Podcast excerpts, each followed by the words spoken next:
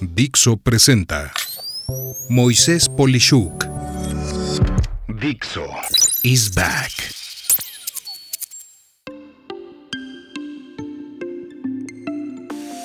Proceso de ventas, episodio 2. La precalificación de la oportunidad. En el episodio anterior platiqué en detalle lo que es una oportunidad. Si no has escuchado ese podcast, por favor pausa este episodio y dirígete al episodio anterior con el fin de conocer varios conceptos que ya no comentaré. Y es que el tema de la precalificación es por mucho uno de los temas más polémicos en lo referente a las ventas. Para empezar, si no se tiene un método, esta actividad cae en el mundo de lo artesanal, pasando por una serie de espejismos y distorsiones de la realidad que no nos traen nada bueno. Asimismo, este método es óptimo para empresas que comercializan algún producto o servicio que no es un bien de consumo final, tal como sería un pastel vendido a una persona, pero sí podría funcionar para una pastelería que desea venderle a varios restaurantes, solo por darte un ejemplo. Y es que he visto a organizaciones de ventas enteras que se la pasan persiguiendo negocios, según ellos, claro, que nunca serán negocios, y prospectos que jamás fueron algo más allá de contactos sin ganas de comprar absolutamente nada.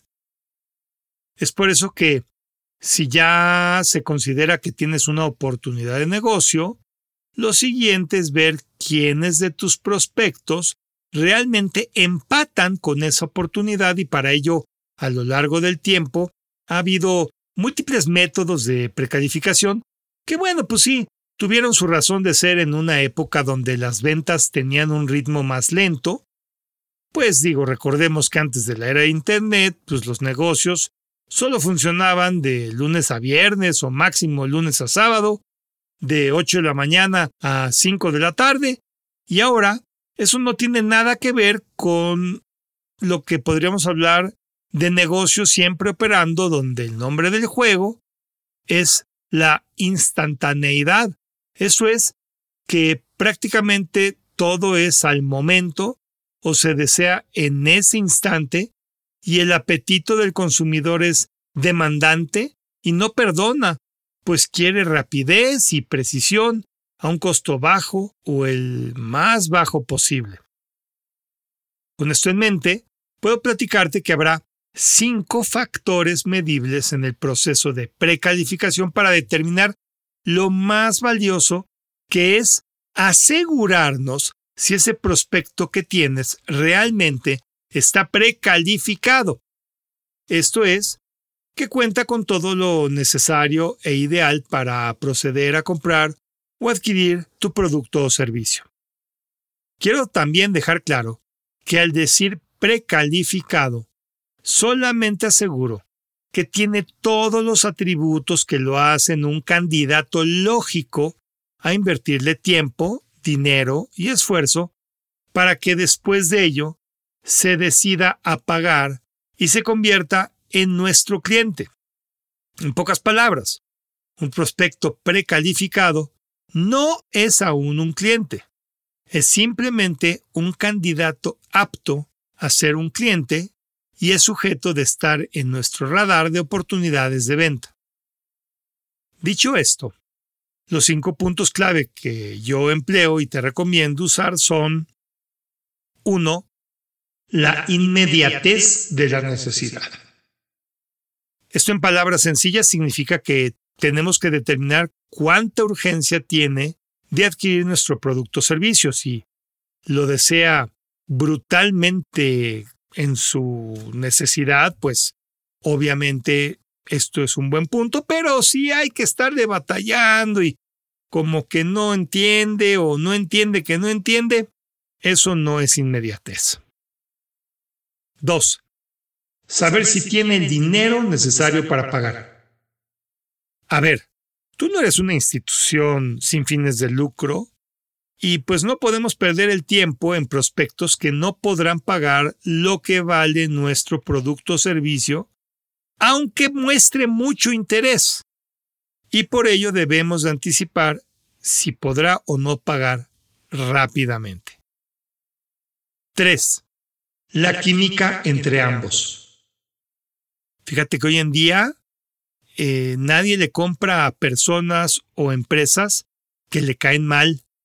Y la experiencia de compra, de soporte e interacción es muy valiosa y no despreciable, pues nada es peor que llegarle a vender algo a alguien con quien no llevamos una buena relación. Simplemente todo pretexto para esas personas será válido para molestarse y desgastar nuestro tiempo en quejas y molestias que nunca debieron de ser. Entonces, sí, cómo te llevas con quien va a ser tu cliente es increíblemente importante. Tanto que si no te llevas bien, es mejor pasarle esa oportunidad a un colega. 4. Tratar con la persona correcta. Y sí, fíjate que esto significa que con quien trates pueda tomar la decisión o tener el peso suficiente para influenciar a la o las personas que toman la decisión de compra. Si tratas otra vez con una persona increíblemente entusiasta, pero le reporta al que le reporta, al que le reporta, al que le reporta, al que decide, nunca le vas a poder vender a esa empresa nada.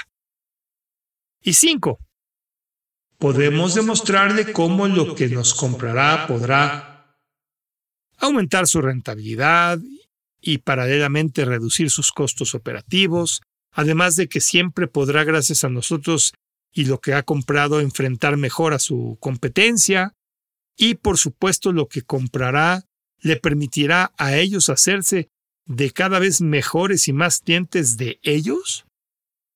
Si todos estos puntos suceden, definitivamente ese es un prospecto, sujeto o ya, por así decirlo, precalificado.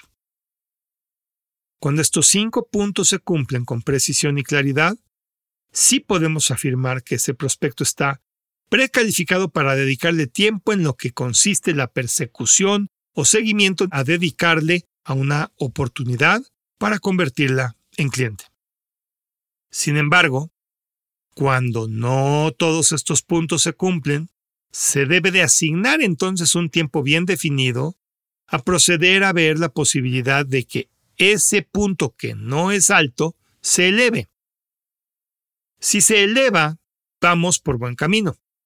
Pero si no es así, fíjate que es el momento de decidir abandonar todos los esfuerzos con esa persona o empresa que jamás comprará nada. Ese es todo el propósito de un esfuerzo de precalificación. Poder determinar que se convertirá en un cliente y que no será un cliente nunca.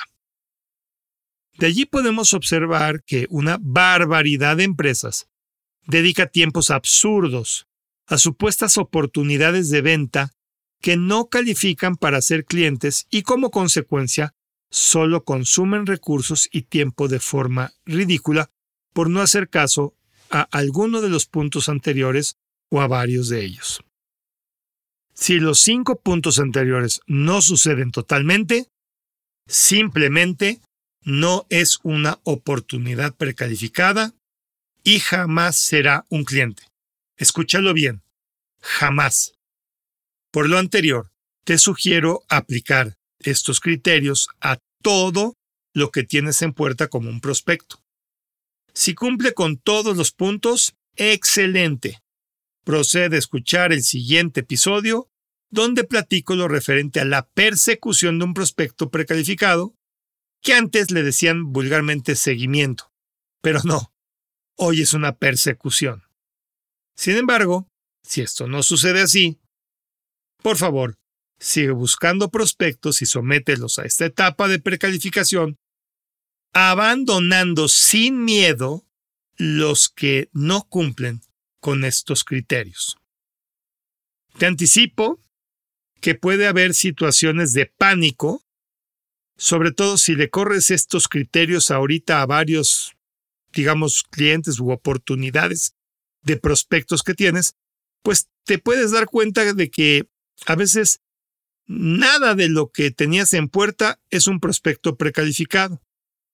Pero lo que es mejor pensar en este caso es todo lo que te ahorrarás por no perder el tiempo en lo que nunca podrás vender.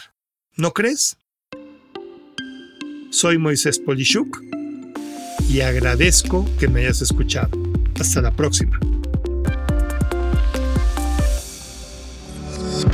Dixo is back.